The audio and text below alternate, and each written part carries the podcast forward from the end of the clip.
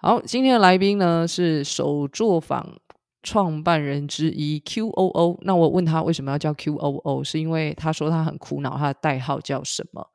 那可能有鉴于我是柳橙汁吧，所以他可能就有一个饮料的压力哦，所以他就啊看到了这个 QOO。那 QOO 呢啊，现在的年轻人可以可能比较不知道，好，但我们在我们那个时候，他的歌曲非常的洗脑。好，总之呢，这个 QOO 啊，他就跟了啊另外一个也喜欢做甜点的这个女生，就合作了一个烘焙的工作室，那就从饼干啊、面包啊到各种。节庆礼盒啊，这个他们所创的这个工作室手作坊，那他们就是坚持小量，然后手做的这个品质。那在创办的这个两年期间哦，我觉得是还不错吃啊，尤其我个人最喜欢他们的啊这个鲜乳烤馒头。那只是说现在有点不太敢确定以后还吃不吃得到啊，因为他们已经有这个拆伙的决定。所以今天呢，我们就要来跟 QOO 呢回顾一下哦，当初到底是怎么开始这一间工作室的。呃，我当初好像是呃跟我的朋友一起去，就是他那时候有先报名一个课程。然后有一天，他就是突然没办法上。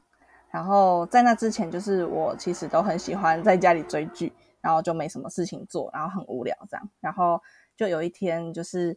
诶，我就看着网络的影片，我就自己在家里试做了甜点。但是那个时候就是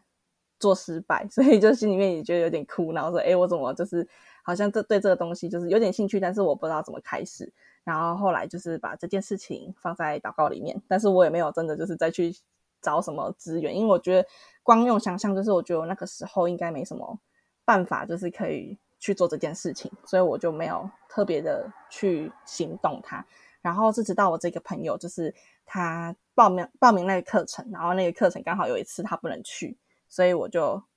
他就问我说我可不可以去上课，帮他上课，然后帮他拿那个奖励回来，然后就。一去之后就深陷在这一个甜点的世界里面了。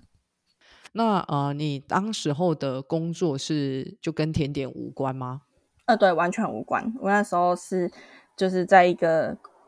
公司里面上班就是一般的上班族，然后每天过着早八晚五的生活这样子。嗯哼哼，所以呃，等于是在呃下班后有这个契机去接触到这个制作甜点。那是什么原因让你决定说，哎，我要从这个上班族的身份啊跳脱，然后离职，然后全职的来投入这个啊工作坊，就是啊甜点的制作呢？呃，应该说在。当初还在当上班族的日子的时候，我就以就是平常下班跟假日的时间有空闲的时候，我就是会做一些小点心这样子，然后就慢慢的有人就是对我做的东西有兴趣，所以他偶尔会跟我下订单，所以我有时间的时候就可以制作，然后是照我方便的时间做完再拿去给他这样子，然后会决定真的就是全时间投入到这件这个事情的。过程是因为，呃，我的上一份工作就是这个不太需要，就是用到那么多的人的员工。然后我跟我的那个朋友，就是我们也是在同一个公司，也是同事。然后我们两个都被就是要离要离开那个职场了，所以后来就决定说，哎，既然要离开了，然后刚好有一个时间是。呃，我们已经工作很长一段时间，然后我就决定说，嗯，那不然我们或许有可可能可以有一个不一样的尝试。我自己那个时候的自己的规划是，我想要自己在家里面，然后可以就是不要有那么有压力，就是可以先试试看看，一样有订单在做这样子，然后看能不能就是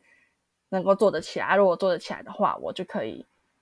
这样子继续生活啊。如果不行的话，我就是还可以就是再去找工作做这样子。因为过去是觉得说一直在当上班族，我就觉得我可以做这件事情的时间很少，然后又要去教，就是也要去教会啊，然后又有服饰等等的，就是没有办法那么的多时间做在做这件事情。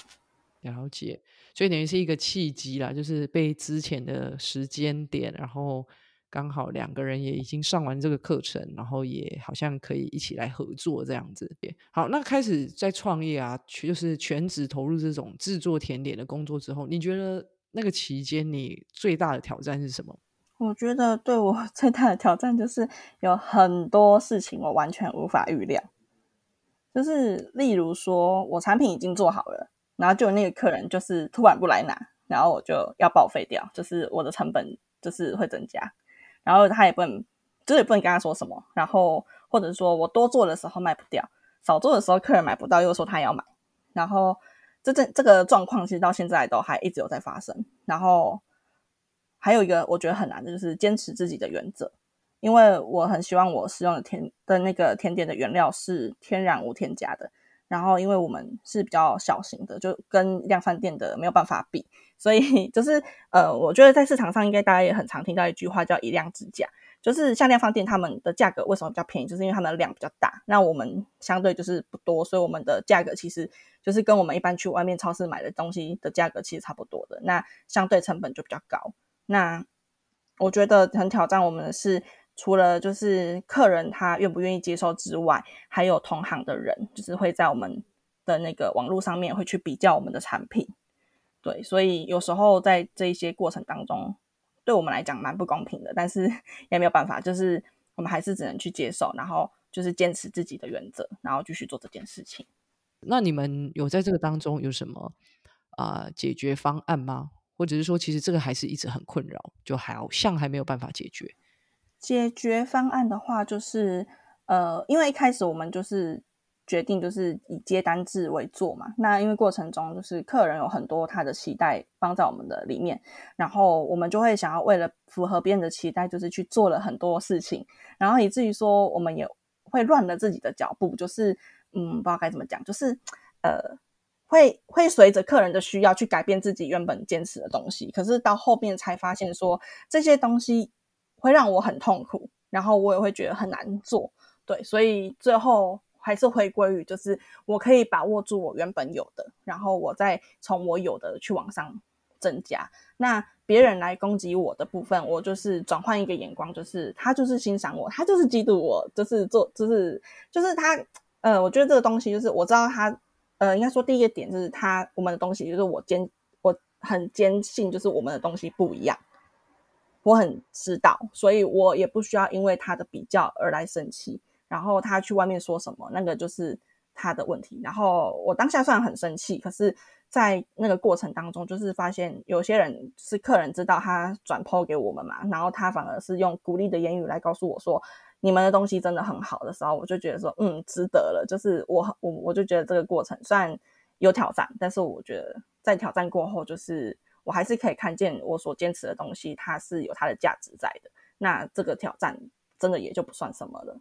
这样子的一个分享，我就想到之前啊，我也有大概是差不多的观念，就是说有些时候我们会想要讨好所有的人，或者是说我们会想要做到所有的客群。可是说实在的，我们的能力，或者是说我们可以专心的事情，就是一件，那就是你刚才讲的那一种原则的问题。那有时候我们好像踩住了那个原则，我们会失去一些机会。但实际上，呃，失去的那些机会，如果跟你的原则比较起来，其实原则带给你的，不管是满足，或者是说，嗯，你的收益，啊，甚至你个人的一个，你刚才讲到，就是你会觉得，呃。呃，心情不好啊，或者是就是很被挑战这样子吼，所以其实有时候踩好那些原则，对我们来说也会比较有成就感啊。所以呃，不要想着去把所有的客户或者是所有的机会想要揽在自己身上，有时候适时的流失一点，好像对我们来说反而是健康的。对，因为我在那个过程当中，就是。当我就是想要去抓很多，或是去符合很多人的期待的那个时候，反而我自己会不知道在做什么事情，就是我完全没有方向了，就是会很迷失在那个过程，然后自己真的也会觉得很难受，然后也是需要一段时间去经历，然后冷静跟思考之后再调整自己的脚步。但我觉得这就是一个过程，就是我觉得不管是在。我我的这个事情上，或是我们在其他的事情上面，其实我觉得都需要，就是呃，自己有时候要常去回想，说，哎，我现在在做这件事情，我没有在符合别人的期待，因为有时候我们会在不自知的状况下去掉在掉在那个漩涡里面，然后自己很痛苦这样。嗯，因为在做的当下，对，在做的当下，其实不会想到那么多，然后也是一段时间后回过头来去看，才发现哦，自己当时是这么样子的一个状况。那在创业的时候，我们很常讲一句话，就是啊，理想很丰满哦，现实很骨感。那你当时创业的时候，你有觉得理想跟现实是有啊很明显的落差吗？如果有的话，大概是差在哪边？我觉得就是天堂掉到地狱嘛，就是超级不一样。就是想象的时候，就是呃，应该说。我想象当时的美好，就是我可以有很多的时间做我想要做的事情啊，然后我可以就是稳定的去聚会啊，什么之类的，就是各种，就是我觉得我会很变得很弹性，就像前面有讲到一点点这个部分。然后，但是后来就是真的就是进入到这个工作室的一个的一个创业的一个过程的时候，我发现我根本就没有办法像我所想的那样去做到我当时的理想。然后就是举一些比较真实一点的例子，就是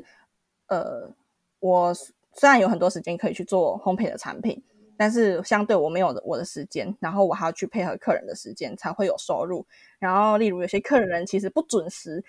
之前有一个很夸张的例子，就是我们跟他约定好早上九点他要来拿，所以我很早很早，大概五六点就起来制作了。然后呢，我就想说，嗯，那我我就是等他九点来，我就是可以再回去补个觉之类的。结果呢，他到下午一点他才出现，然后重点是他买的东西 只有一百多块，然后我的时间成本就已经不符合了。然后这这这是第一点，对。然后第二点就是他来的时候一点就是觉得他很抱歉的心态都没有。然后我又不能说什么，所以我我就觉得天哪，就是怎么会这样嘞？就是超级。然后我本来已经规划好，我想要喝回笼觉啊，然后下午还可以可以去逛的街啊什么之类的，全部都被他打乱了。然后那个时候就是我觉得这个点就算了。然后我觉得更让我觉得难受的，就是因为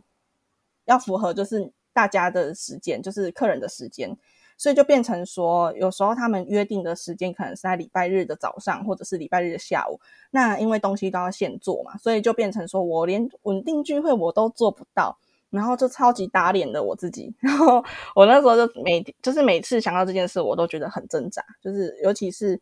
当初我还在当上班族，就是的时候，我是可以开心做就做，不开心也可以不用做。然后。教呃教会平日有聚会啊，或者是就是祷告会，或者是主日聚会，我都可以很稳定的参加。但是因为做了这件事情之后，就是我当初的理想是我可以时间弹性，可是做了这件事，我反而一点都不弹性，甚至要牺牲掉这些时间，然后还要就是呃麻烦我的伙伴，可能就是我的客人，如果他不是在我适合的时间来，我还要请他帮忙，那常常麻烦人家，到最后就是会。就是他也，因为他也不是基督徒，所以他也无法理解，就是为什么我要那么的注重，就是要来参加聚会这件事情。所以他也会对我说一些话语，让我觉得哇，就是其实比较深、比较这让我觉得有点难、更难受的点是，他会说啊，你有时间去参加教会的活动，为什么你不要参、不要多多的，就是去试做新品啊，或者去上课，就是去学习这这方面的知识？你要去教会，其实这个东西就是超级的。呃，应该说就是非常的互相的有干扰，然后很打击我这样子，对，了解。所以，呃，会是这个原因吗？就是让你从呃，你原本是全职投入这个呃烘焙的一个工作，然后你后来又在找工作嘛，吼，就好像让整个这个烘焙的工作再一次成为你的副业，是一部分是伙伴的啊缘故，然后不能参加聚会吗？还有什么其他的原因呢？嗯，还有一个部分就是，呃，我在去年度的五月份确诊，所以在那一段时间，其实我还算是蛮确诊蛮早的。所以当我一确诊完隔离回来的时候，就是我可以开始正常的营运我的工作室的时候，我发现我的客人也都在确诊，所以，嗯，他们就没有办法来买东西。然后这个过程大概，因为那段时间是很大家都很紧张、很封闭，因为刚开始大流行，所以其实大概有三到四个月以上的时间，其实我我的那个。烘焙的的那个收入其实状况不太好，然后因为加上我本身有固定的开销，所以我就需要找兼职的工作来补贴我的支出的部分。那在那个过程当中，我还是一样是以工作室为主为主要的，然后就是兼职的工作，就是有人需要我的时候，我就是去帮去帮忙，然后就是有一点钱可以拿这样，然后。有一天，就是我在剪彩的时候，突然想起，就是在过去当上班族的日子，真的是主啊，感谢您，真的太好了。就是虽然当初就是在工工当上班族的时间就是很不如意的事情，遇到这些不开心的事情，我会抱怨。但是就是回想的过程当中，就也很感谢神，就是在过去为我预备了一个很稳定的工作，然后也让我在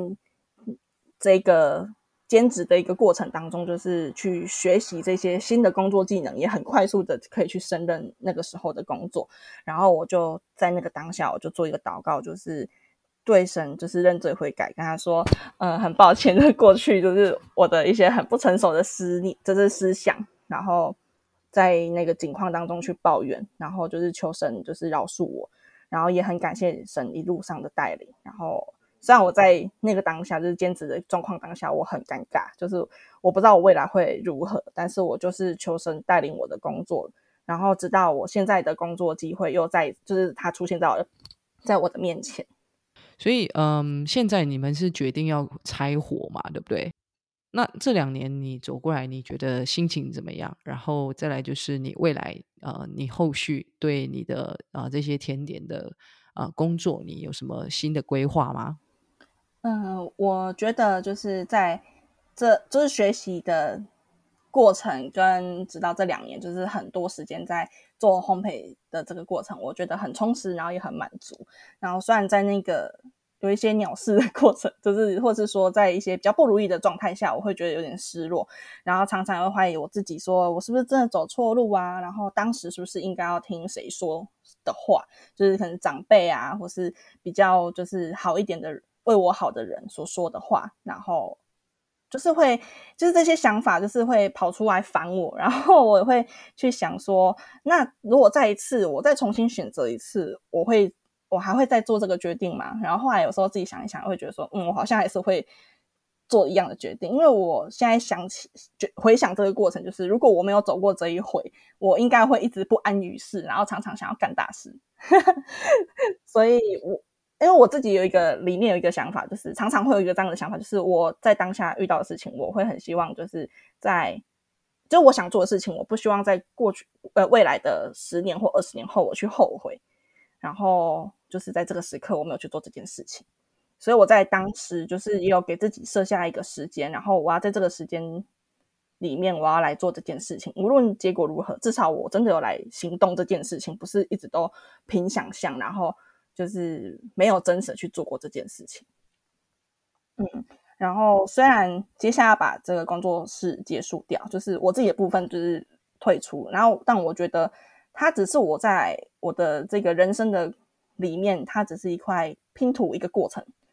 然后只要我觉得我还，我只是觉得我还活着，然后并且我还热爱这个跟烘焙相关的东西，然后我还会去制作它，那它就不是结束。因为我觉得真正的结束就是我这一辈子再碰它。然后，所以大家就是未来还有机会吃到我做的甜点。先下订单，先给我十个烤馒头。收到。呃，其实我们这一集啊，我给它的命名是嗯，跟神的一个信心之旅。要不要来谈谈？就是嗯，这一路的过程，你嗯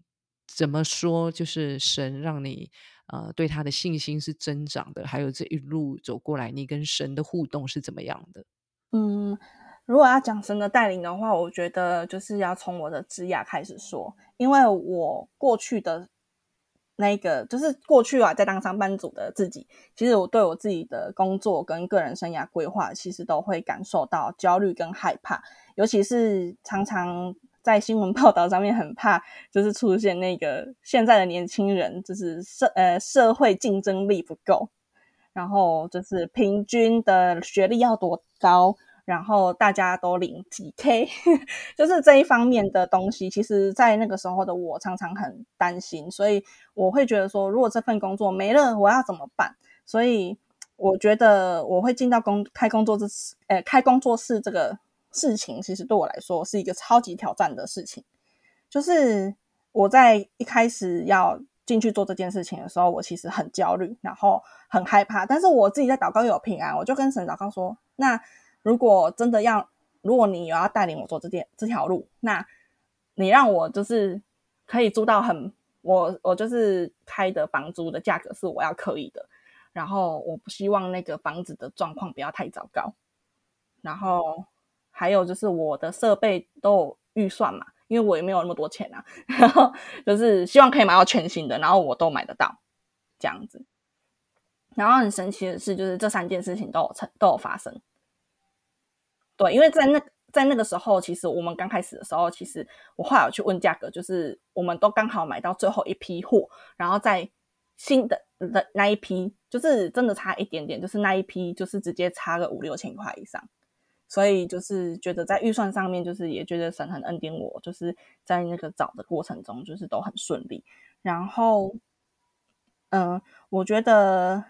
尤其是在我的那个工作室收益不佳的那个状况下，我都感觉到神每一天都在为我为我预备，因为在那个时间的过程当中，就是我的支出跟费用所有的扣除完之后，我的身上只剩下三千块可以吃饭的开销，而且这个还没有算上我就是交通工具的加油跟保养的钱。但是很奇妙的是，在那一段时间，就是三到四个月的过程的里面，我没有跟任何人开口说我的处境，但是我每一天都有食物可以吃，然后包括我有时候就是嘴馋，会有想要吃的东西，然后这只是在想而已。然后那个礼拜就是会有约我的朋友或是我的同事送给我，然后我就尝就是在那个过程中去体验到那个麻辣从天而降的感觉，然后也透过这一些就是人跟。人的事，就是这些发生的事情，我都觉得说，哎，神，你真的很真实，然后你从来没有离开过我，所以我在，嗯，真的在这个过程当中，我累积了很多的信心，然后也去经历到神的供应，然后这个这个供应的记忆是很真实的，因为我过去在看那个以色列人出埃及的时候，然后神的供应给他的时候，因为尤其我觉得我是一个很害怕缺乏的人。然后却经历到这样子的供应的时候，我就觉得阿门，神你真的很真实，对。然后尤其是在那个兼差的时期，就是我去回想到神，他让我工作很顺利嘛，然后可以让我很平静安稳的这样子生活着。虽然我在那个祷告的当下，我其实不知道我未来可以做什么。然后我有想过说要找正职的工作，所以其实，在兼差那段时间，还是会就是人的本性，他 还是会想要开那个求职网站的那个条件，然后就看一看，对，然后就刷刷刷，然后看完之后，都是都发现说，哇，我们这附近的的公司的要求就是都需要加班，然后，但因为我很想要继续，就是可以继续。那个兼差的工就是那个呃，不，我工作室的事情，所以我后来就觉得说没关系，我还是先这样子过，然后就祷告，把它放在把这个正职工作的一个需要，就是先放在祷告里面，然后我后来就把它放，我就也不再去刷那个求职网站，然后就，但是我就在。那个失落的当下，我还是就祷告，我就跟神祷告说：“我希望可以，就是神，你可以为我开路，然后未来我不知道什么时候，但是我希望就是有一个工作是我可以胜任的，然后他的工资的待遇是合理的，然后可以不用加班。所以，因为我我就只做的，我就做这个祷告，然后我也就不再去，就把那个求职网的 app 删掉，我就也不找了，我就放着。然后隔没多久就。大概一到两个礼拜的时间，就很神奇的事情发生了。我的朋友就告诉我说，我现在的工作有缺内勤，然后他觉得以我的工作经验是很适合的，然后就辗转而至，就是知道我现在老板的电话，然后就就是打打过去。我本来想说约约，就是跟老板约时间面试，然后讲完电话之后，他也没见过我，他就叫我去上班，就叫我直接去上班，然后更。更妙的事情是他后来又再打了一通电话给我，然后我以为他是要跟我说什么重要的事情，他打来就跟我说，那个工作如果做完的话就可以提前下班，不用准时下班没关系。然后我就觉得啊，我就超问号的哦，所以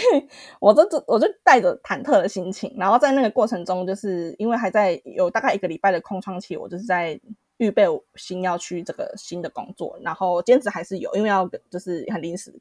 就有这个变动。然后我那时候就跟家人分享，我家人还很担心说我会被骗去柬埔寨，因为那个时候柬埔寨人蛇集团的新闻很很大，所以我自己听完我也很担心。然后我就跟神说：“主啊，你帮助我，我去那里可以就是很平安、很顺利。”那这真的很感谢神，就是去到那个职场到现在已经半年多，然后真的工作上我可以独立完成。然后我每天基本上都是三到四点左右我就下班了，然后补班日也不用上班，所以我就真的觉得很恩典，感谢神。对，嗯。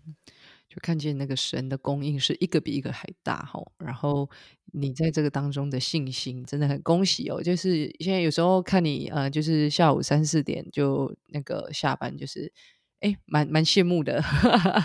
那这样是不是你就比较有时间可以继续做甜点，对吧？就是等于晚上可能时间就会比较多这样子。对，然后就是现在的话，就是比较多都是呃，因为又回到接单制嘛。那就变成说，我的时间上我就是比较可以自己调整，就是可以去参加祷告会，然后也可以就是在主日的聚会当中更稳定，所以我就觉得现在的生活好幸福。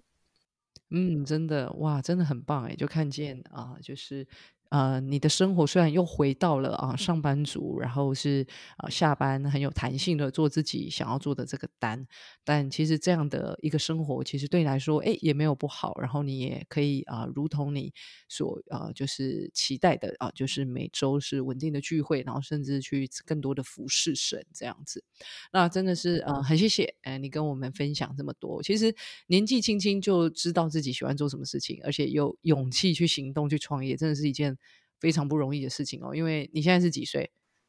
现在二十六，二十六，对啊，那你创业是两年前嘛，等于二十四岁，一个可能大学刚毕业没多久的人，然后就啊可以这样子啊有一个行动，真的是非常的不容易。然后啊，虽然你是保持着说，哎，我有尝试过啊就好了，可是我觉得，嗯，要做出拆伙这个决定，其实也。不容易哦，反而可能比创业更不容易。那也真的是祝福你在这个后续的呃善后，因为预计是八月嘛，吼。嗯，这件事情也是一个很奇妙的那个开，就是结束，就是因为我其实很害怕，就是跟朋友的关系破裂，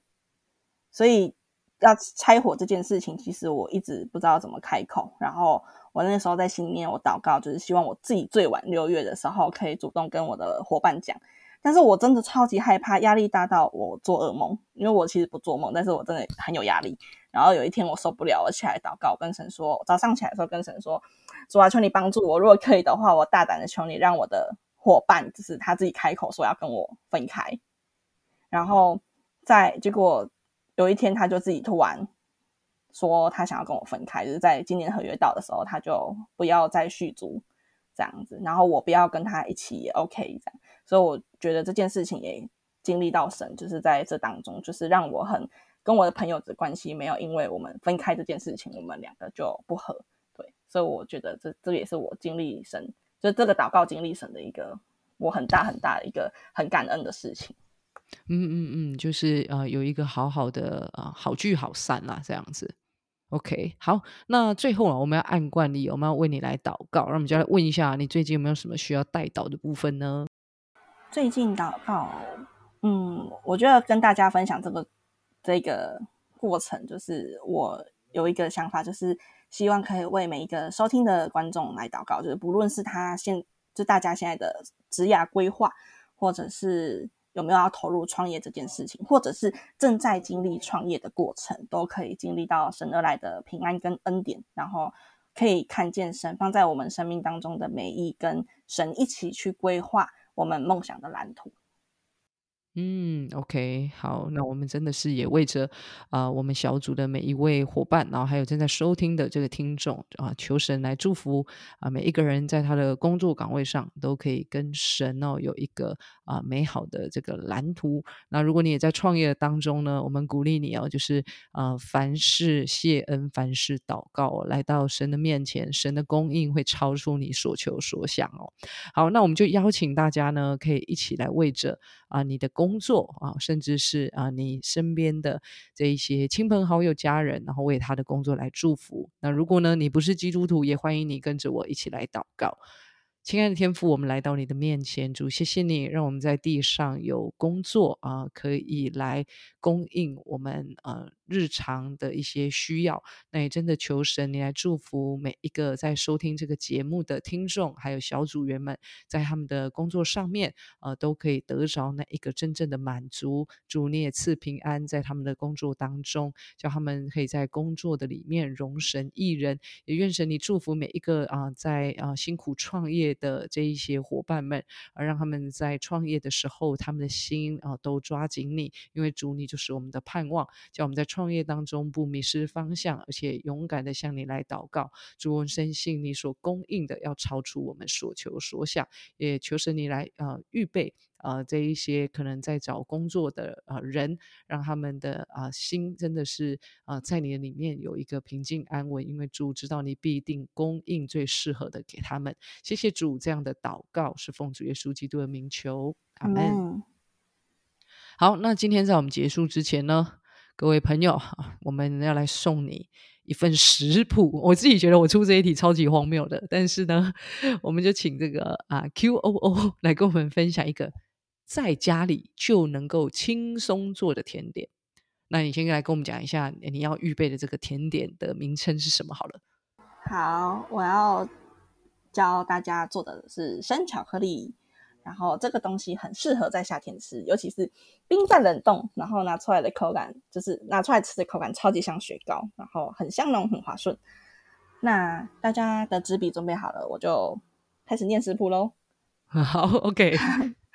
那第一个呢是七十 percent 的苦甜巧克力，三十克，超市就买得到吗？是。你可以买那个七十 percent 的苦甜巧克力，或者是可以买一般的牛奶巧克力，但是牛奶巧克力会稍微比较甜一点。那如果你是一只蚂蚁的话，就是 OK 的。对，然后那个无盐奶油五克，然后鲜奶油是三克，OK 好，然后牛奶是三克，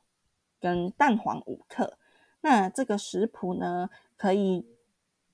一个人吃。那如果你可能有人要分享的话，你可以把它乘以两倍或者四倍。那尽量不要太大锅，以免不好操作。那步骤呢，就是第一个步骤就是巧克力跟无盐奶油一起用一个盆子装在一起，然后呢，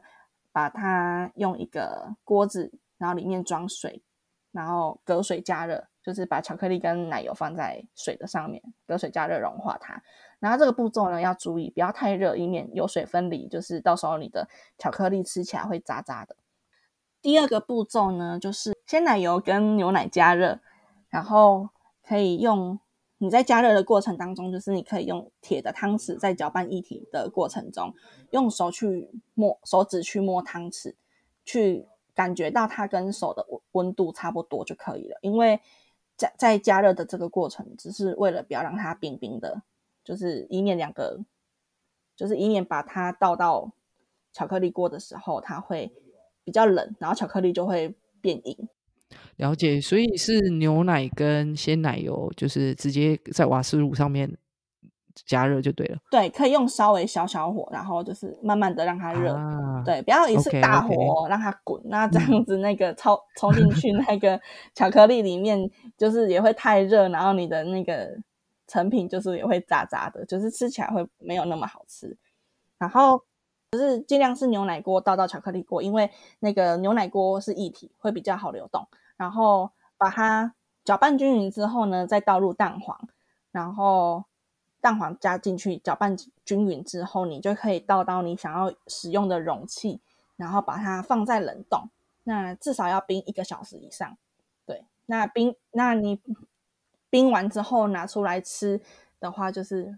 就是可以直接吃，对，它就是成品的这样子。OK，我问一个蠢问题，那个蛋黄是打散的？对，蛋黄的话就是一颗一颗蛋，就是我们一般在超市买到的蛋的话，它一颗打开的话，就是蛋要把那个蛋白滤掉哦，就是蛋白不能加进去，就只能留住黄色的那个部分，然后那个黄色黄色的那一颗啊。就是一般超市的那个大小的蛋，大概可以做五倍，就是它大概是二十五克。所以如果你不想要就是在那边称蛋黄几克的话，你就是把这个食谱乘以五，那你就直接加一整颗蛋黄就好。哦，哇，好，谢谢你，听起来很简单诶。大家如果啊想要自己制作哭天巧克力也不对，生巧克力的话，就可以呃这样子来操作看看。如果你有纸笔的话呢，也欢迎你可以啊重新听这一集 podcast 哦，就是可以再一次把它抄写下来。那呃跟你的朋友家人呢，可以一起来品尝啊这个简单然后不复杂，然后吃起来又像冰。呃，雪糕的一个啊生巧克力。那今天呢，就谢谢 QOO。那我们下一集见，大家拜拜，拜拜。